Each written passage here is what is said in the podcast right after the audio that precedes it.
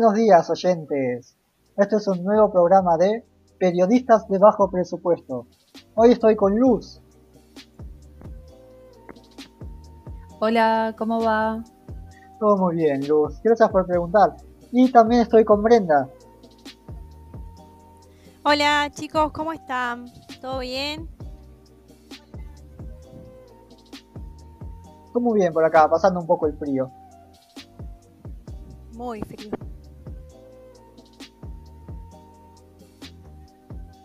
Bien, y el día de hoy les vamos a hablar un poco de lo que son las internas que hay en el periodismo, sobre los diferentes problemas que tenemos que enfrentar diariamente los periodistas y demás cosas. ¿Qué será de los medios tradicionales en el futuro? En esta nueva era de la información, a veces nos resulta aterradora para la gente más vintage y no tanto pensar en un futuro, porque los contenidos están cambiando constantemente y junto con ello los formatos.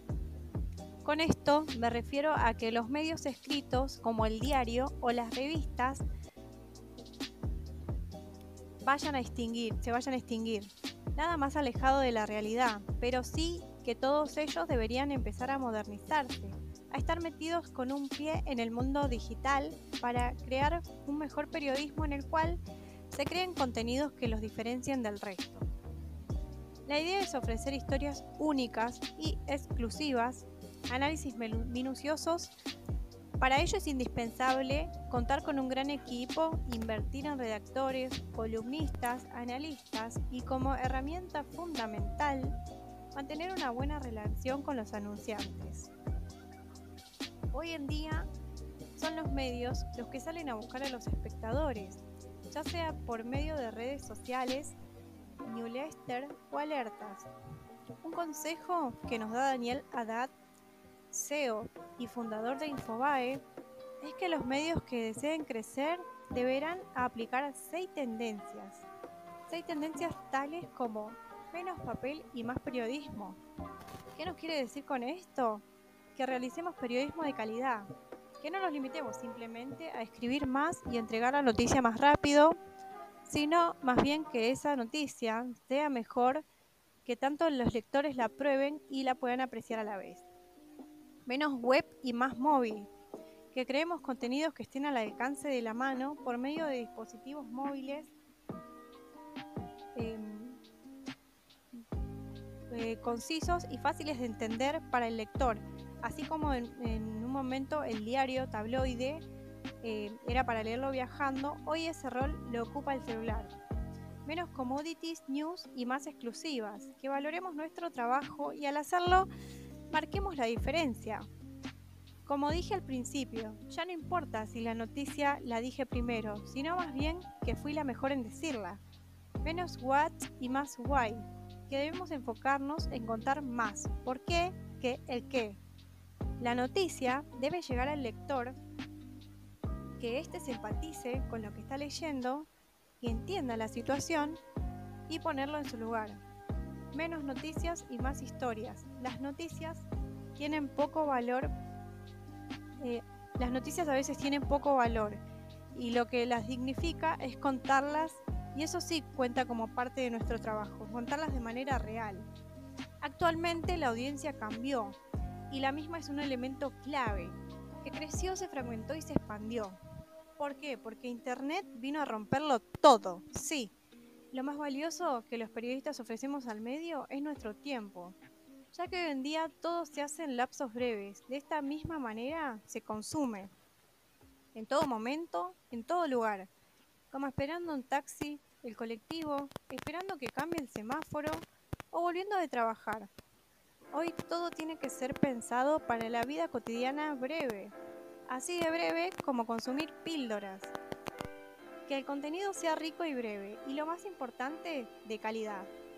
La tecnología no tiene que ser un obstáculo para el periodista y los medios, sino más bien una herramienta. Un medio que tiene redes sociales puede dar a conocer sus noticias por ahí y de esa manera llegar a los más jóvenes. Pero no abandona su formato anterior, el diario sigue existiendo, para que también pueda consumirlo el más viejo que siga prefiriendo el papel.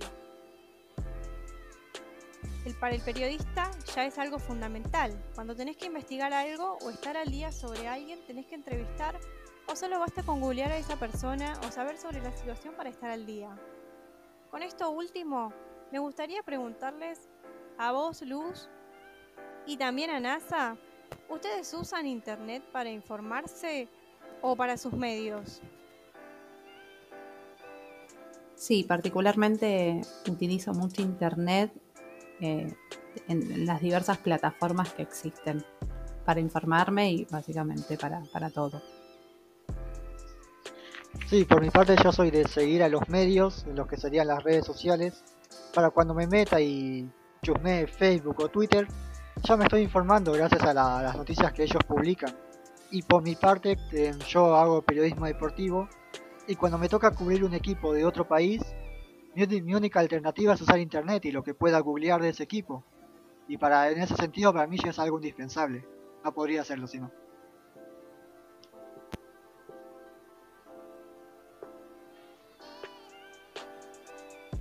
Una pregunta que se hace el periodista a sí mismo es, ¿vale más la pena hacer periodismo serio o simplemente darle al público lo que quiere? Para un restaurante decidir esto capaz sea un poco más fácil. En su menú tiene una amplia gama de comidas y platos gourmet, pero fácil, un 80% de sus comensales siempre piden hamburguesas con papas fritas o una pizza y cerveza. Siendo así, es obvio que lo más conveniente va a ser cambiar el menú, darle más lugar a estas comidas chatarra, pero no solo por lo económico, sino también por la competencia que pueda surgir. Por ejemplo, si tu restaurante prioriza las comidas más familiares y o sanas, por un lado, pero al otro lado abre un bar, un resto bar que sirve de comida chatarra, este te va a robar los clientes y haciendo así poco a poco que quedes en la quiebra. Bueno, con el periodismo pasa algo más o menos parecido. Existe una brecha entre los programas y periodistas que hacen y dan las noticias de manera seria y madura y otros que lo hacen con una mezcla de humor y sátiras.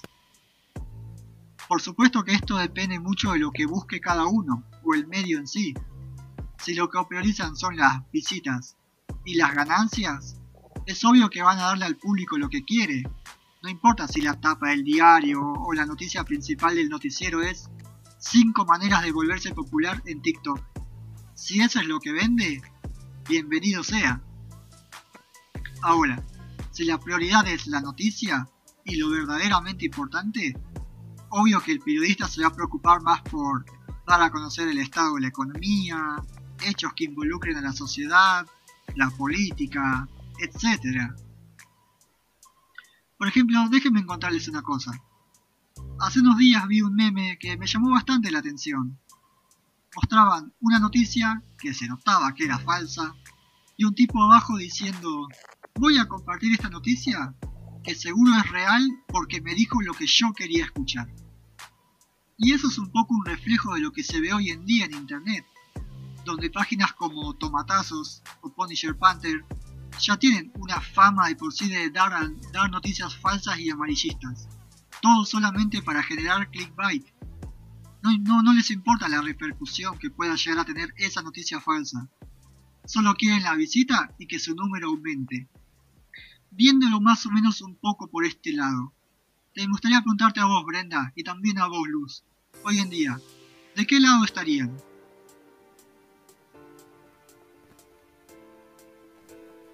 Y yo estaría del lado del periodismo serio y del lado también de, consumir periodismo que a mí me guste, que me interese, que esté bien formado. Es decir, que, pueda... Eh, nosotros tenemos que, ser referentes de la información, no podemos consumir eh, cosas que no, que no, sean, que no ni siquiera tienen pie para llamarse noticia, ¿no? Bueno, yo también un poco del lado de, los medios serios, entendiendo un poco y diciendo amplia, ¿no? La, palabra, digo, medios serios, que casualmente, ¿no? Y últimamente como que se conoce a los medios serios esto de lo que socialmente eh, venimos viendo, ¿no? los medios más comunes, los medios hegemónicos, que aparentan ser serios, pero bueno, con poco contenido, básicamente.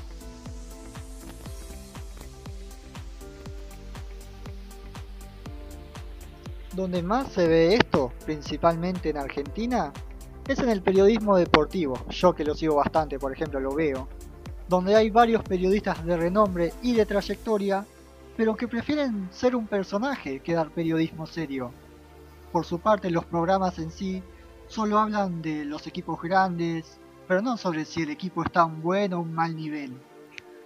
O, o sobre las estadísticas, el mercado de pases, no. Hablan sobre si el DT se viste con ropa deportiva o con traje y corbata. Sobre cómo se peina, o si el último campeonato que ganó vale la pena o no. Por otro lado, dan mucho lugar al debate, eso es verdad, pero no un debate serio sobre si el rendimiento de un equipo es tal o tal. No, se tiran chicanas, uno se para, grita, otro tira frases hechas que después se hacen memes, y así pueden seguir. Pero ¿saben qué? En cierto punto esto no está mal, o al menos no mal para el medio. ¿Por qué? Porque es lo que vende.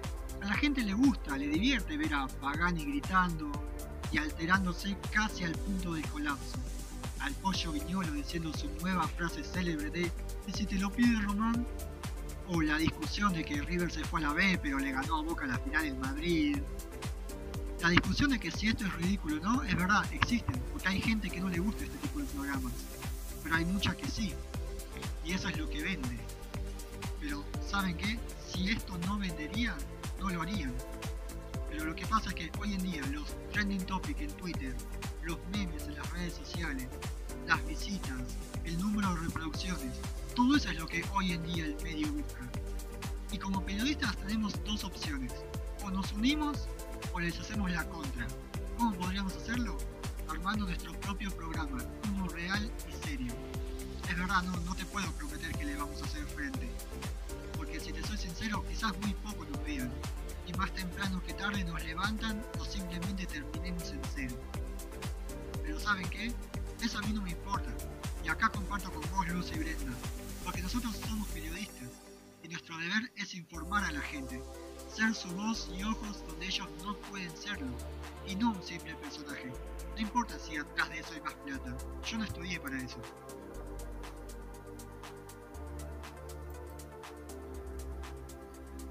Bueno, yo les voy a estar hablando, les voy a hablar, ¿no? de los nuevos desafíos y los cambios que están explorando los medios digitales, ¿no? Y la pregunta disparadora sería si la gente paga por noticias.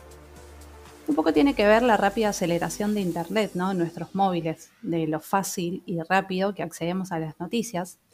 Y esto de alguna manera desestabilizó o quizás golpeó al periodismo digital, ¿no? A los medios digitales, de cómo sostenerlos, porque cuestan, ¿no? Los medios no saben cómo hacer plata, tienen que pagar sueldos, costear gastos, entre otras cosas. Históricamente conocemos el método clásico de, sustentar, eh, de sustentarse ¿no? a través del precio de, la tapa, el precio de tapa, perdón, lo que se conoce, lo que se conocía habitualmente, esto de ir a comprar el diario eh, y llevártelo a tu casa. Eh, un poco tiene también esto lo de los avisos clasificados, que eso se fue perdiendo a medida que fue surgiendo, ¿no? La llegada de Internet y cómo se empezaron a transformar los modelos de negocios de diarios y revistas. Como decía anteriormente, ahora para acceder a una noticia lo hacemos desde nuestro celular, ¿no? Cuando queremos, donde queremos y buscamos la información que, queremos en el portal que, que nos permita acceder sin tener que suscribirnos. Como decía, esto generó algunas consecuencias negativas para la economía de los medios. Entonces la gente mayormente no paga por las noticias. Yo les pregunto a ustedes, ¿ustedes pagarían por noticias?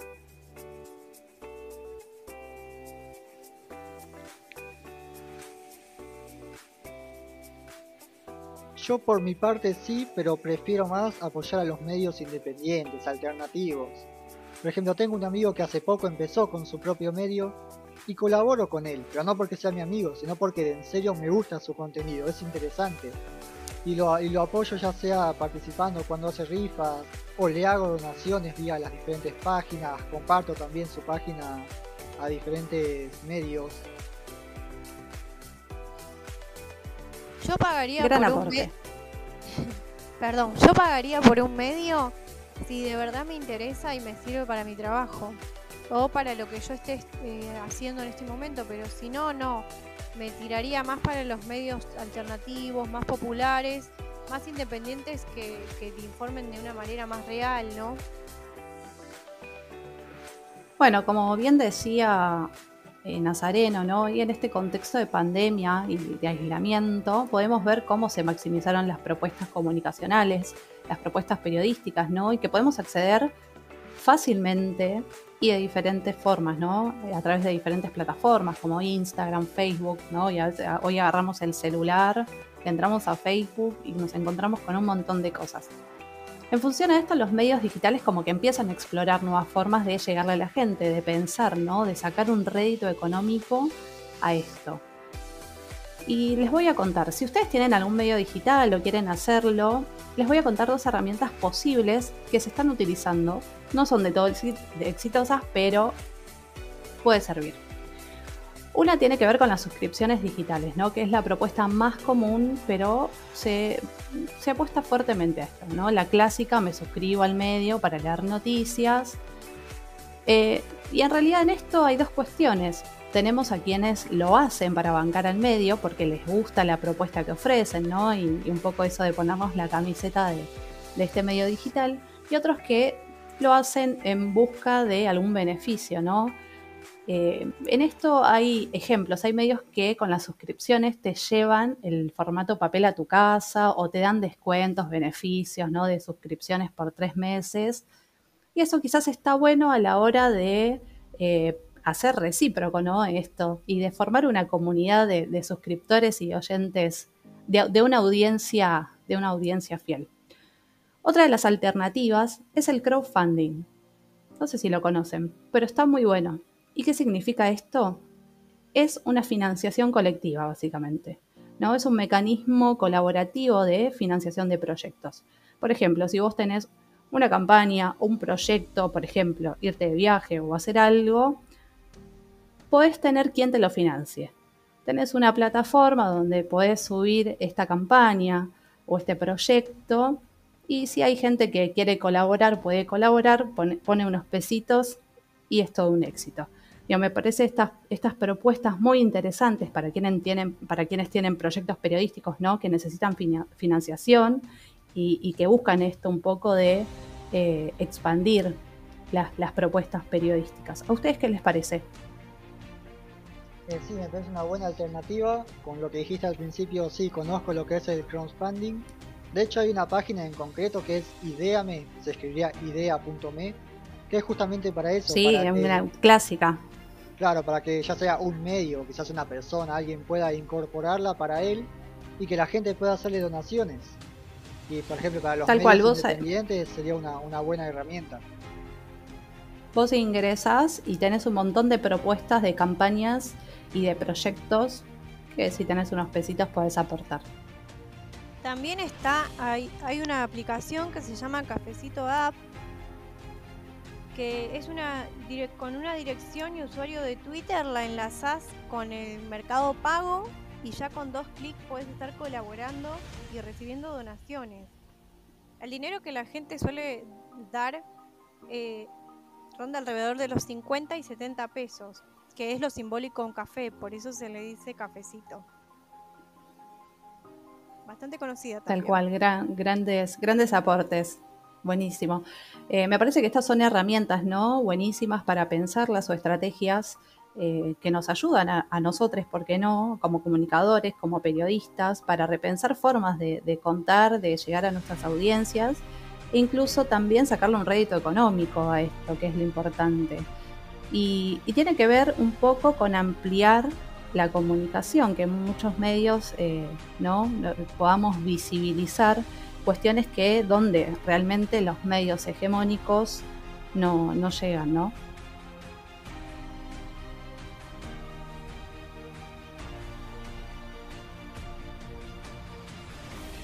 Y este fue el programa de hoy. Muchas gracias chicas por participar. Muchas gracias. Gracias chicos, gracias a todos. Gracias por escucharnos Bien, también, pero nuestro público. Sí, por supuesto, pero antes de irnos, ¿quieren decir sus redes sociales para que la gente las siga?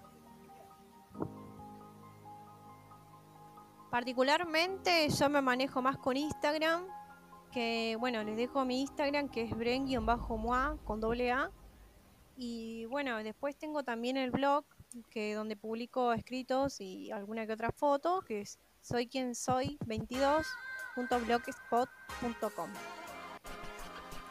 Bueno, yo soy arroba ramoneslu en Facebook, Instagram y Twitter. Bien, y yo soy 37-nazareno en Instagram. También muchas gracias a ustedes por escucharnos. Los esperamos en el próximo programa. Esto fue Periodistas de Bajo Presupuesto.